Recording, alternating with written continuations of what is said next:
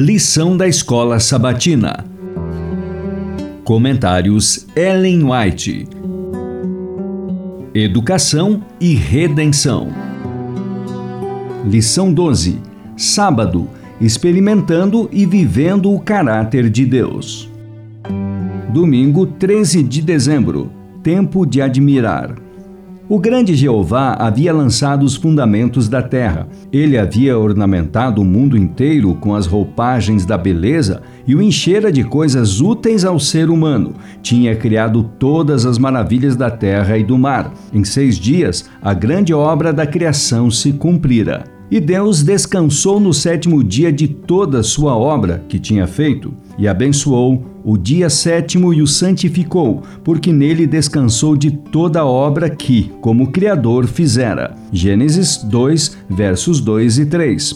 Deus olhou com satisfação para a obra de suas mãos. Tudo era perfeito, digno de seu autor divino. E ele descansou, não como alguém que estivesse cansado, mas satisfeito com os frutos de sua sabedoria e bondade e com as manifestações de sua glória. Depois de repousar no sétimo dia, Deus o santificou ou o separou como dia de repouso para o homem. Seguindo o exemplo do Criador, o homem deveria repousar nesse santo dia, a fim de que, ao olhar para o céu e para a terra, pudesse refletir na grande obra da criação divina, e para que, contemplando as provas da sabedoria e bondade de Deus, seu coração pudesse se encher de amor e reverência para com o Criador. Patriarcas e Profetas, páginas 47 e 48.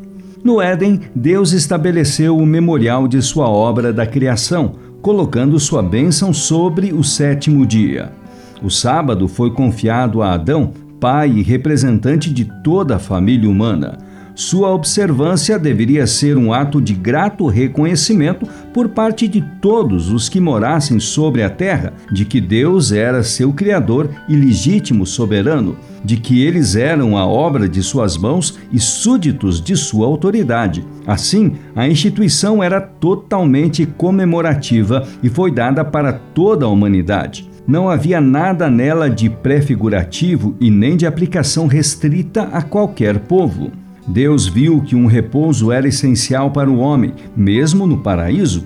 Ele necessitava deixar de lado seus próprios interesses e ocupações durante um dia dos sete para que pudesse, de modo mais amplo, contemplar as obras de Deus e meditar em seu poder e bondade necessitava de um sábado para, de maneira mais vívida, fazê-lo lembrar-se de Deus e para despertar-lhe gratidão, visto que tudo quanto desfrutava e possuía vinha das bondosas mãos do Criador. Patriarcas e Profetas, página 48. Grandes bênçãos estão incluídas na observância do sábado, e a vontade divina é que ele seja um dia de alegria para nós. Houve júbilo na instituição do sábado. Contemplando com satisfação as coisas que criou, Deus declarou muito bom tudo quanto havia feito. Gênesis 1:31. E o céu e a terra vibraram então de alegria. Embora o pecado tenha entrado no mundo e manchado a perfeita obra divina, o Senhor ainda nos dá o sábado como testemunho